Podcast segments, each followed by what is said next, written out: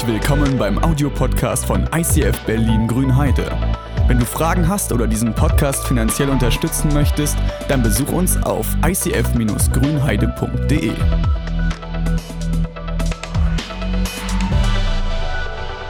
Wir werden in diesem Jahr, in diesen Januartagen, in diesen ersten Tagen, so wie das viele machen, besondere Sonntage, besondere Tage haben, weil wir nach vorne schauen. Wir wollen uns ein bisschen neu ausrichten oder bewusst die Zeit nehmen, nochmal zu gucken, was steht in diesem Jahr an? Was sind die Punkte, wo wir Schwerpunkte legen wollen? Wo wollen wir hingehen? Wir wollen so Richtung geben, Vision geben, geistliches Leben, was wir gemeinsam teilen wollen, miteinander ein Stück weit in eine Richtung zu bringen. Und ähm, das ist auch eine gute Sache, weil der Ausblick, man nimmt sich oft neue Dinge vor, der Ausblick ist tatsächlich eine Sache, die wichtig ist. Zu gucken, wo geht's lang, wo geht's hin, wo, wo, was will Gott mit mir erreichen, was möchte ich gerne schaffen, was, wo soll es hingehen mit meiner Familie, mit meiner Arbeit, mit meinem geistlichen Leben. Da sind die ersten Wochen oft so die, wo man sehr motiviert ist. Und auch die Bibel spricht davon, dass es gut ist, nach vorne zu schauen zu schauen, wo geht's hin, zu beten, Gott zeige mir den richtigen Weg. Im Psalm 5, da heißt es, zeige mir den Weg, den ich gehen soll. Leite mich den Weg, den ich gehen soll. Jesus, du musst vorangehen, du musst der sein, der mich führt. Jesus hat seine Jünger beigebracht, geht nach vorne, geht weiter, geht raus, fangt Dinge an, erzählt den Leuten etwas, geht voran. Vorwärts immer, rückwärts nimmer. Ja, die Älteren kennen das noch. Äh, das ist nicht aus der Bibel.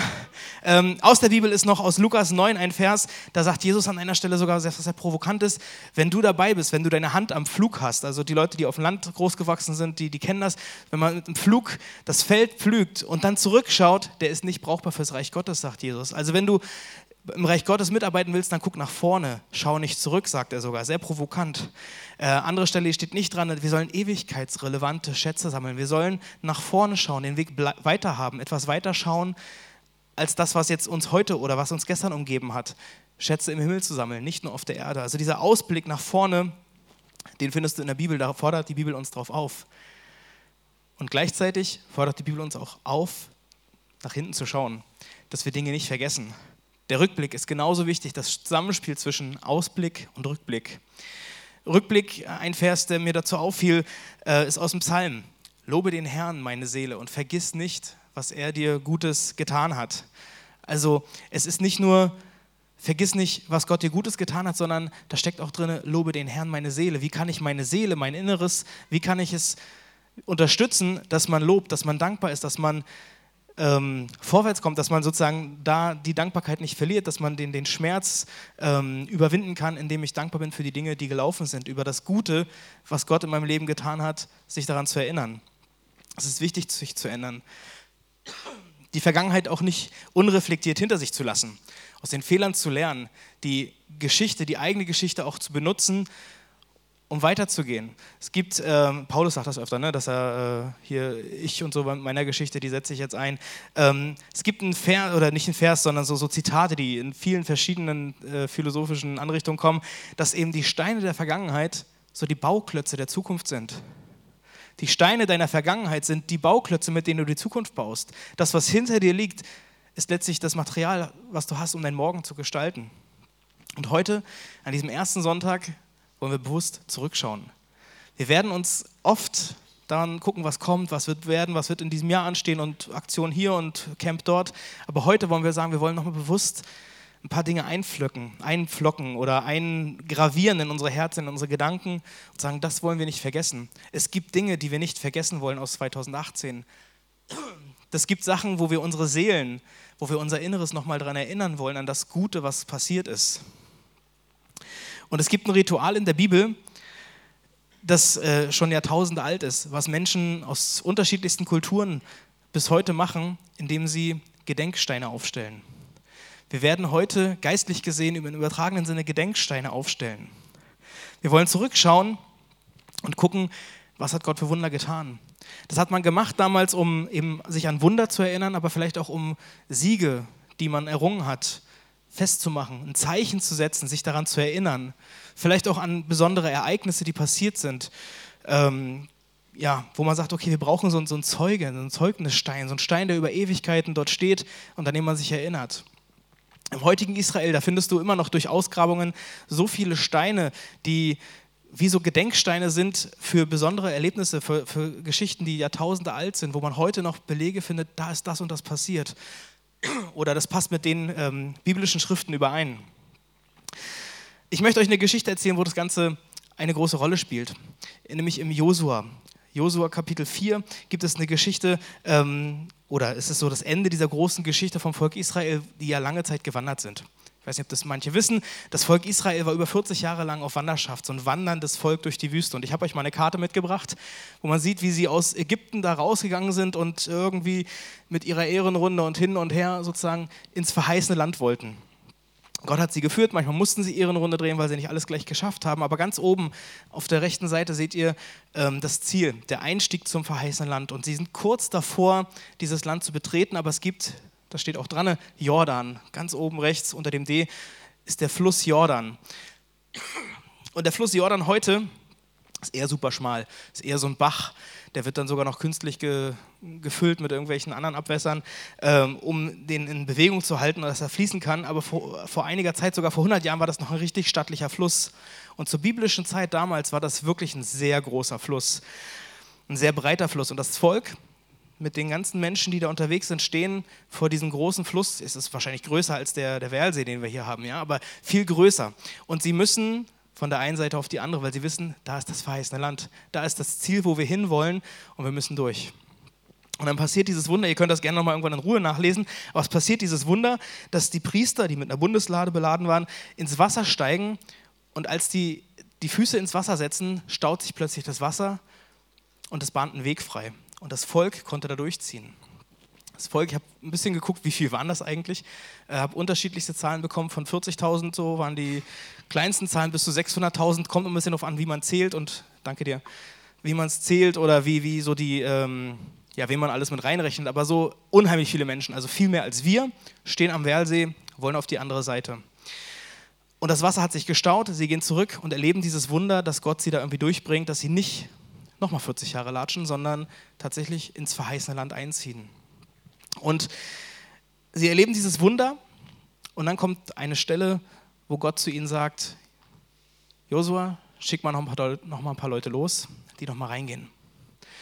Dreht noch mal um, ihr seid jetzt, ihr freut euch, ist alles ganz toll, dreht euch nochmal um und geht mit zwölf Leuten aus jedem Stamm eine, geht nochmal an die tiefste Stelle, also so irgendwie auf der Liebesinsel, ja, da wahrscheinlich auf der Höhe, geht nochmal an die tiefste Stelle vom Werlsee, nochmal richtig in den Schlamm und holt zwölf Steine raus.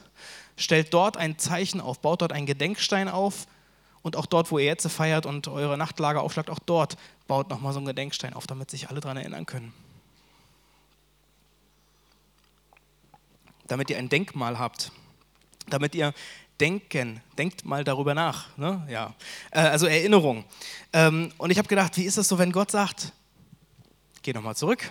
Weißt du, wir sind jetzt dann durchs Wasser gelatscht äh, oder durch diesen Schlamm und alles so. Und dann sagt Gott, okay, alles schön und gut, jetzt schickt mal noch ein paar Leute zurück, geht nochmal in die tiefste Stelle.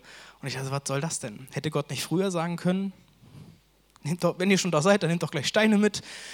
Also, äh, das habe ich ja, was soll das denn? Also dieses Gefühl von, Gott, was soll das denn jetzt? Also, willst du mich veräppeln? Also das, das, das Gefühl, das kenne ich, das kennen manche von euch vielleicht auch. Gerade auch wenn man denkt, okay, ich trage doch schon Verantwortung, wir haben doch jetzt Sack und Pack und Kinder und Enten und was auch immer alles mitgeschleppt wurde. Ähm, das haben wir doch gemacht. Wir haben doch in der Kirche, wir haben doch so viel erledigt, wir haben in der Familie so viel gemacht. Und jetzt aber noch eine Ehrenrunde drehen und nochmal in den Schlamm, da, oh, Füße gerade sauber. Wie, wie soll denn das gehen?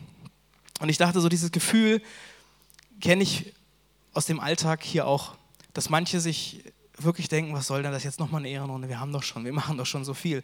Und an der Stelle möchte ich tatsächlich auch nochmal bewusst Danke sagen, auch von vorne nochmal Danke sagen, weil das wirklich ein Ding ist, was uns als Familie auszeichnet, was uns als Kirche auszeichnet, dass viele da sind, die bereit sind, manchmal noch in den Schlamm nochmal reinzugehen eine Situation im Anfang Dezember oder im November war das irgendwie, da war das Klo verstopft morgens, Sonntag früh.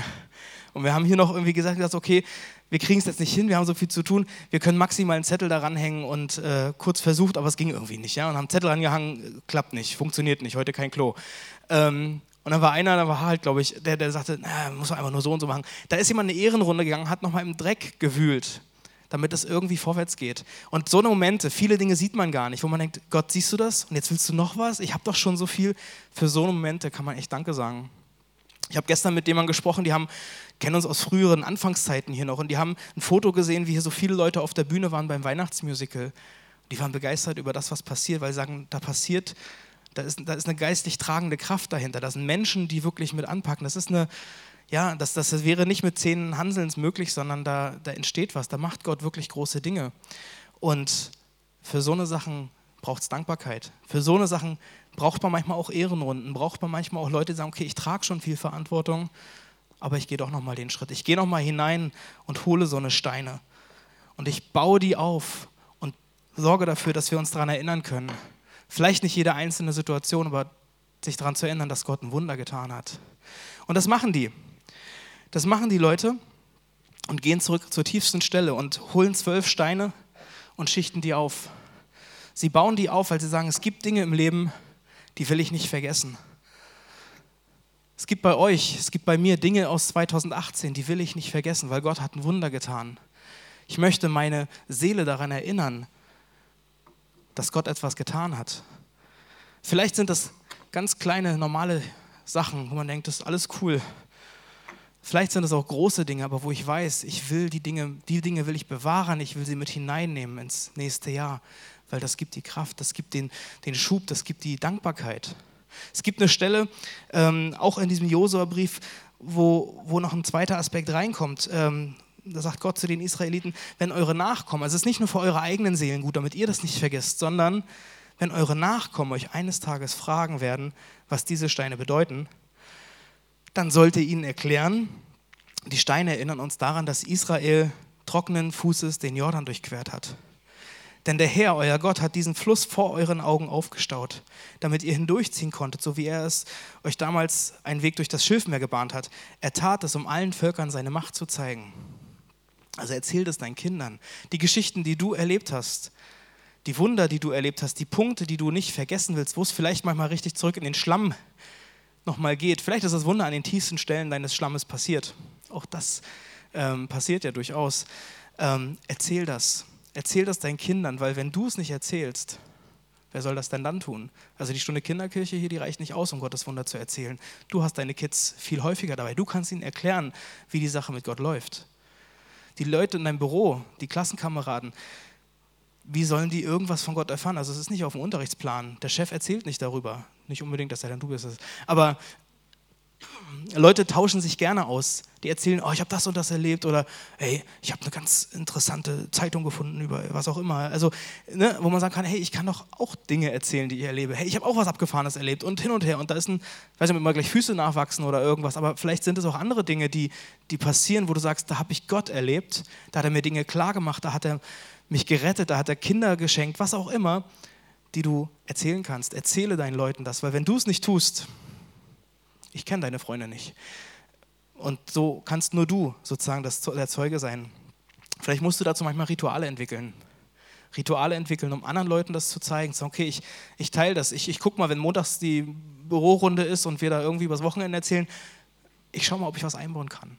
Vielleicht sind das Momente in einer Kleingruppe, wo du sagst, okay, ich, ich teile das, ich erzähle Dinge, ich, ich, ich behalte das nicht nur für mich, auch wenn manchmal persönliche Sachen sind, vielleicht wenn es in der Tiefe im Schlamm passiert ist, aber entwickle Rituale. Vielleicht fängst du bei dir erstmal an, um deine Seele daran zu erinnern. Vielleicht ist es das altbekannte Tagebuch oder die Facebook-Pinwand, in der du die Dinge einträgst, keine Ahnung. Oder so, so ein Kasten, wo man dann irgendwie immer reinschreibt. Vielleicht kritzelst du eine Wand an oder du baust irgendwelche Steine in deine Ecke auf, um dich daran zu erinnern, was Gott in deinem Leben getan hat. Wichtig ist, dass du dich erinnerst, dass du deine Seele erinnerst an das, was 2018 bei dir passiert ist. Jede einzelne Geschichte zählt und wir wollen heute den Raum dafür freimachen, dass man Geschichten teilt, dass du Dinge teilen kannst hier. Und jede einzelne Geschichte ist tatsächlich wichtig, egal ob die ganz groß ist, ob das ein großer Stein ist, ein schwerer Stein ist oder vielleicht nur ein ganz kleines Kieselsteinchen. Jede Geschichte zählt. Man muss eine Geschichte nicht aufbauschen. Du musst deine Geschichte, die du im Büro in der Schulklasse erzählst, nicht irgendwie, weiß ich nicht, ich habe mich gestern im Finger geschnitten oder vorgestern und ich könnte anderen Leuten erzählen, wie schlimm das alles war und was, wie das Blut gespritzt ist und alles Mögliche. Ja, manchmal man neigt ja zur Übertreibung. Ja? ja, und mein Arm ist abgefallen fast. Ja, ähm, ja es ist Hammer. Ähm, hey, sowas passiert jedem. Äh, also normale Geschichten sind wichtig. Dinge, die, wo Gott ganz normale Banalitäten gemacht hat, die sind genauso wichtig, weil die meisten von uns sind auch ganz normale Banalitäten Menschen. Also wir leben ja im Alltag, wir erleben nicht alle diese krassen abgeschnittenen Arme. Vielleicht auch. Aber äh, ja, nicht so gerne hoffentlich. Aber also ich meine, erzählt eure Geschichten, die ganz normalen Sachen, wo Gott etwas tut. Du musst es nicht künstlich aufbauschen und dramatisieren, sondern hey, wir alle ticken normal irgendwie halbwegs. Ähm, erinnere dich an solche Sachen. Und ich möchte noch eine Sache mit reingeben, warum es wichtig ist, diese, äh, diese, diese Erinnerungskultur irgendwie aufzubauen, sich zu erinnern an Dinge, nämlich weil die Geschichten, die du erlebst, sie bestimmen deine Zukunft. Die Geschichten, die Steine deiner Vergangenheit, die sind das Fundament für deine Zukunft. Und ich weiß nicht, ob du das Bild kennst von, oh, jetzt muss mal Glas, auf, Glas aufpassen, äh, ob du das kennst so, so, so ein Sprungbrett oder so, so ein, ja, beim, beim Schwimmbad, so, so ein, wo man sagt, okay, da will ich hin. Das Ding, wenn das mit der Vergangenheit verbunden ist, wenn das ein starkes Fundament hat, dann kann das Brett auch richtig groß sein. Dann kann es auch was tragen, dann kann es auch etwas aushalten.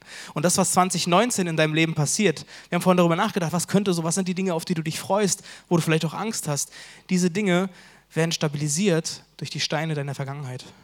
Das werden durch die Wunder, die du erlebt hast, wird das eine stabile, eine stabile Grundlage bekommen. Und selbst bei so einem Brett im Schwimmbad, vorne wackelt es immer. Immer wenn du einen Schritt weiter gehst, das fühlt sich komisch an. Du denkst immer, wie soll das, oh, das ist so wackelig. Schritt für Schritt gehst du dann vor und denkst, Gott, ist das, hält das wirklich? Aber wenn Gott sagt, geh diesen Weg, wenn Gott dir den Weg leuchtet, dann wird er dafür sorgen, dass das Fundament steht. Du kannst mit dafür sorgen, dass du das Fundament baust, dass du die Stabilität für deine Zukunft auch legst. Und die kannst du machen, indem du dich erinnerst, indem du Steine aufrichtest. Und wir wollen das heute machen. Wir werden gleich ein Video sehen. In der Zeit kannst du noch mal kurz drüber nachdenken, hey, wie formuliere ich das, was ich jetzt gleich sagen will oder so. Ähm, musst du nicht groß aufbauschen, erzähl einfach. Wir sind alles ganz normale Menschen. Wir haben uns alle irgendwie, kennen uns mehr oder weniger. Wir werden ein Video sehen. Kannst du darüber nachdenken, was hat Gott tatsächlich getan in 2018, was will ich festhalten, was hat Gott bei dir getan. Und danach werden wir eine Sache machen, die eben nicht so total üblich ist hier. Wir werden die Bühne aufmachen. Wir werden das Mikrofon freigeben für Leute, die ihre Geschichte erzählen. Wie gesagt, das muss nicht zehn Minuten lang sein. Wenn es eine Minute ist, ist doch völlig cool. Was hat Gott in deinem Leben getan? Lass andere daran teilhaben, weil das tut nicht nur deiner eigenen Seele gut, das tut auch uns als Kirche gut zu sehen, was Gott gemacht hat, damit wir in 2019 eine coole Grundlage haben, auf der wir aufbauen und weitergehen können. Von daher der Erste muss der Mutigste sein oder ist dann auch der Mutigste oder die Mutigste und danach für die anderen ist dann einfacher.